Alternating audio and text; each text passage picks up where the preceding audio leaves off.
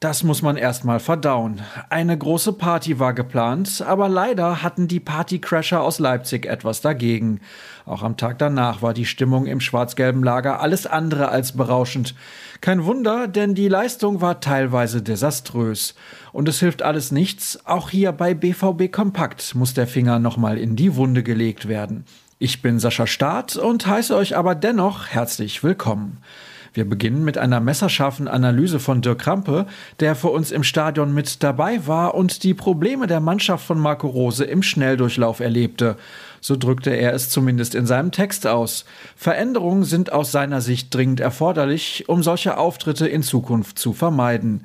Schließlich deckten die Gäste aus Leipzig innerhalb von nur 90 Minuten alle Schwachstellen der Borussia gnadenlos auf. Mit seiner Meinung hielt sich auch Mats Hummels nach der Partie nicht zurück. Man breche oftmals in Hektik aus, dann werde es wild. Seine klaren Worte machen ihn in der Kabine sicherlich nicht zum beliebtesten Mitspieler, aber die Aussagen des Abwehrspielers waren schlüssig, wie der Kollege in seinem Kommentar schreibt. Übrigens, angesichts der desolaten Vorstellung verwundert es nicht, dass am Sonntag kein medienöffentliches Training stattfand. Völlig offen hingegen war die Dortmunder Defensive. Nach dem 2 zu 5 gegen Leverkusen hatte sich die BVB-Abwehr eigentlich stabilisiert. Eigentlich. Zum sechsten Mal hintereinander kassierte man nun in einer Saison mindestens 40 Gegentore. Bayern München passierte dies im gleichen Zeitraum nur ein einziges Mal. Ernüchternde Zahlen, die eine eindeutige Sprache sprechen. Weitere Statistiken hat Marvin Hoffmann in unseren 09 Fakten für euch zusammengefasst. Einzig gute Nachricht, die Hütte war bekanntermaßen wieder voll. Entsprechend wurde auf den Tribünen Vollgas gegeben, inklusive eines Fanmarschs und einer Choreografie vor dem Anpfiff. Die Menschenmenge sorgte beim Einlass für den ein oder anderen Stau vor den Stadiontoren, denn es mussten doppelte Kontrollen durchgeführt werden. Dazu haben wir einen Artikel mit entsprechenden Bildern und Infos auf unserer Internetseite für euch vorbereitet. Zwei Ergebnisse möchte ich euch noch liefern. Die A-Jugend war gestern im Einsatz und trat beim Nachwuchs von Borussia Mönchengladbach an.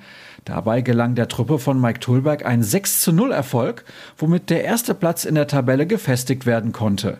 Das Team um Torjäger Bradley Fink gilt als ganz heißer Kandidat auf den Titel.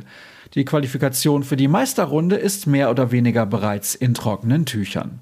Leider ausgeträumt ist der Traum von der Teilnahme am Final Four der Champions League für die Handballerinnen des Vereins. Schon nach der deutlichen Niederlage im Hinspiel gegen Metz sah es für das Duell in Frankreich nicht sonderlich vielversprechend aus. Dort wurde am Samstag ebenfalls recht klar verloren.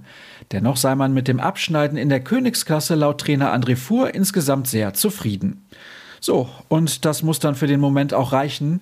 Schließlich will ich euch den Start in die neue Woche nicht komplett verderben.